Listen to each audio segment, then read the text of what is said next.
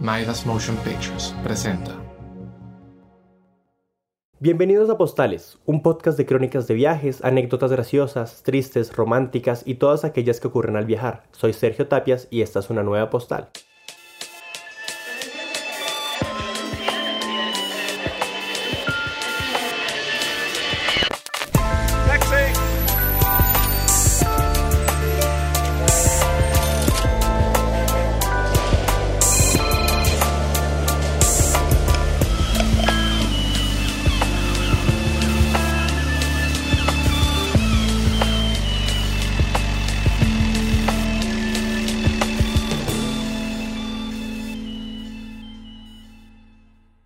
En Postales entendemos la migración como una forma de viajar a largo plazo, y hoy escucharemos la historia de Juan Causil.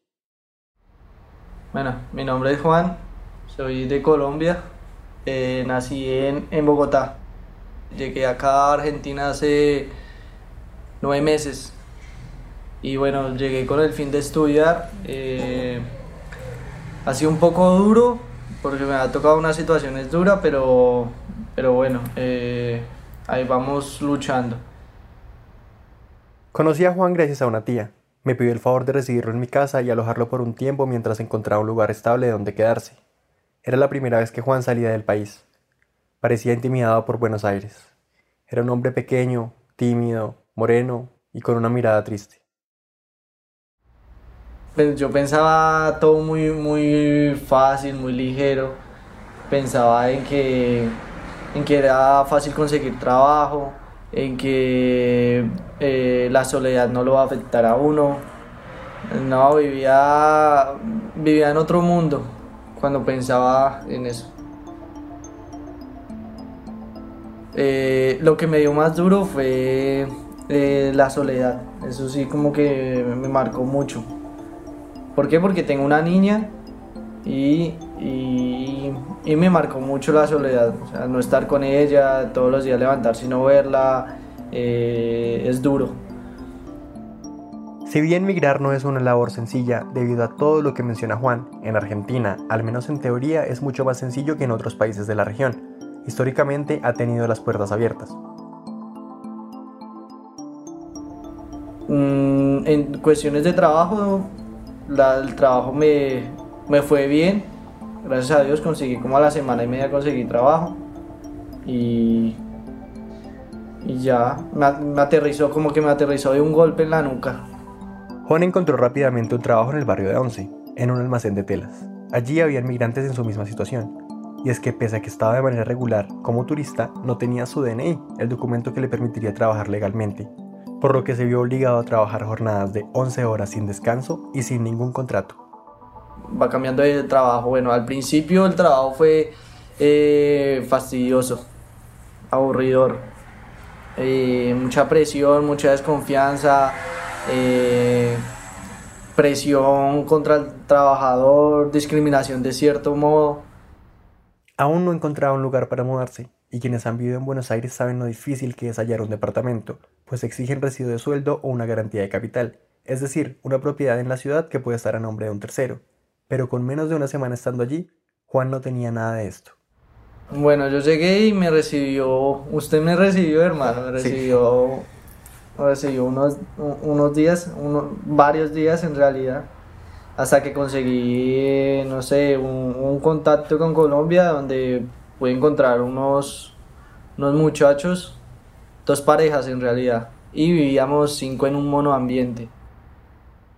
Monoambiente, un departamento diminuto también llamado caja de zapatos, en el que dos personas pueden vivir apretadas.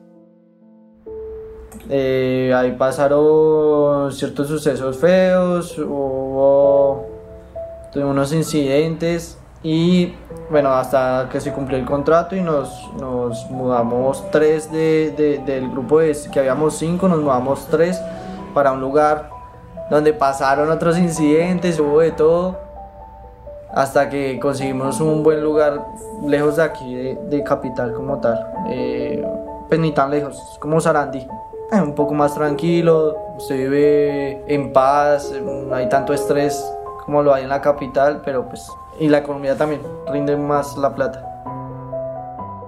Aún no he mencionado la razón por la que Juan fue a Buenos Aires.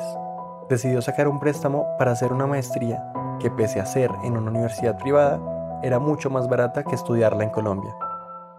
Yo estoy estudiando una maestría en tecnologías de la información, tengo 22 años, entonces entrar a ese mundo es como muy chocante porque todo el mundo ya se sabe todas las cosas y usted tiene que estar preguntando o estar eh, por su parte estarse actualizando, preguntarle a los compañeros.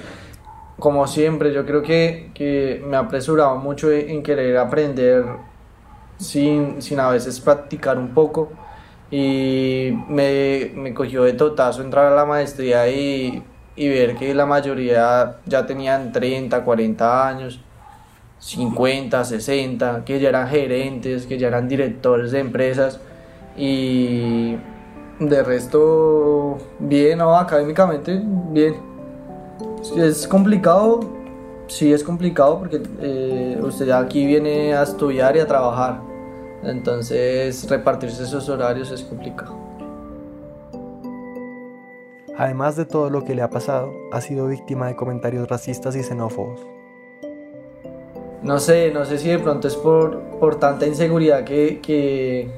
Al, bueno, al principio yo pensaba, no, los argentinos son muy discriminatorios, lo ven a uno en la calle y se, se, se pasan la acera, me subo a un bus, eh, se esconden los celulares, eh, que otra cosa eh, me pasó, los policías me miraban y me pedían documento. Esto no es algo muy común. Por lo general, la policía no suele detener a las personas sin una causa justificada. Sin embargo, Juan les da la razón. Bueno, era horrible. Pero después comprendí que hay mucha inseguridad aquí en Capital. Como yo trabajaba vendiendo telas, entonces pues usted salía cochino del trabajo, se salía cansado, la gente a usted no lo mira bien, usted va sucio por la calle, pues la gente va, se va a sentir insegura. Discriminación, si hay de discriminación, no sé por qué. Un día hablé con un policía y él me decía que han encontrado muchos colombianos acá robando, entonces como que ya todo el mundo está como tomando como ciertas represalias, pero pues no todos los colombianos somos malos y yo creo que, que yo soy uno de ellos. A pesar de todo, el mayor problema para Juan fue siempre la vivienda. En, la primera parte, cuando vivíamos cinco, era un, ambiente re chiquitico, entonces convivir era difícil, pero bueno, eh, la parte de convivencia lo supimos manejar. El incidente principal fue que nosotros vivíamos en el piso 21 y se quemó el piso 5 un día y se dañaron los ascensores. Esa noche nos tuvimos que quedar por fuera, pagamos hotel, eh, que no lo remuneraron al final del cuando salimos del contrato, no lo quisieron remunerar. Y eh, se murieron cuatro personas en ese incidente. Y tuvimos que estar un mes subiendo escaleras todos los días, suba y baja escaleras, 21 pisos.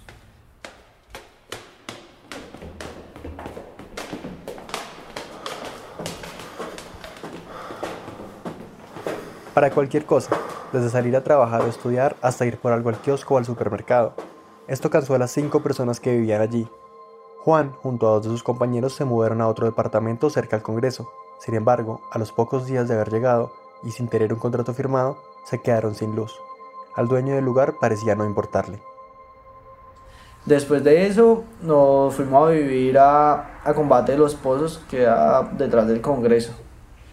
Y también habíamos alquilado eh, un lugar y nos, nos quedaron mal al poner la luz, nos tomaron del pelo como semana y media. Y hubo un día que pintaron y teníamos, había un tarro de aguarrás y como estábamos con, luz, con velas haciendo aseo. El aguarrás es un líquido que se usa para destilar y en algunos casos para rendir la pintura. Es altamente inflamable. Luego de que pintaran la casa, Juan decidió organizarla y limpiarla con uno de sus compañeros.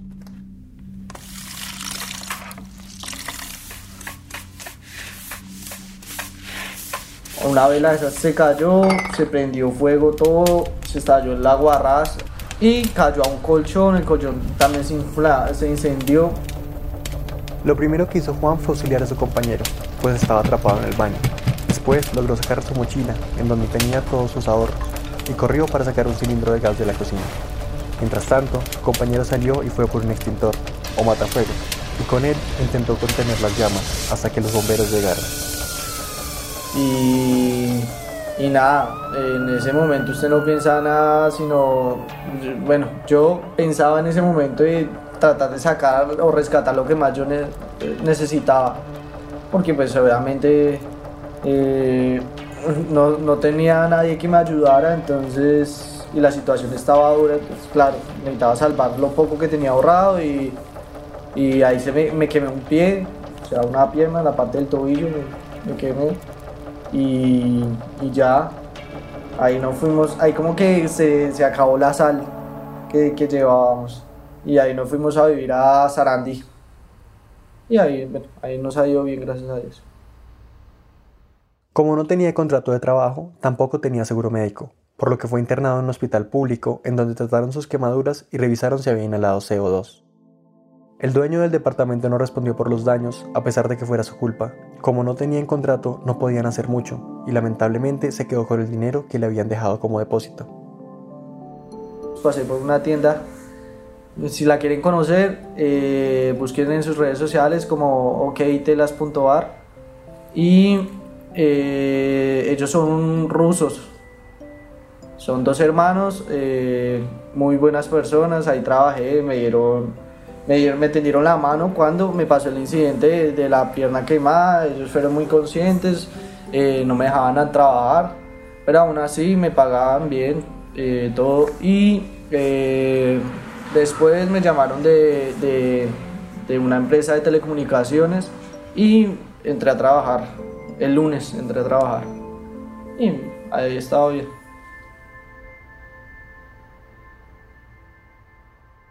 Grabé esta entrevista en mayo del 2019. En septiembre de ese año pude volver a hablar con Juan. Me contó que regresó a Colombia y quiere descansar un poco de todo lo que le ha ocurrido antes de volver a Argentina. Pueden encontrarnos en Instagram como arroba postalespot. El diseño sonoro y la música son de Ariel Sosa. Las ilustraciones son de Juan Camilo Zapata, Katrin Zuchowski o Daniel Arango. Las estrategias de marketing las hace Arturo Ladino. Soy Sergio Tapias y hasta la próxima postal.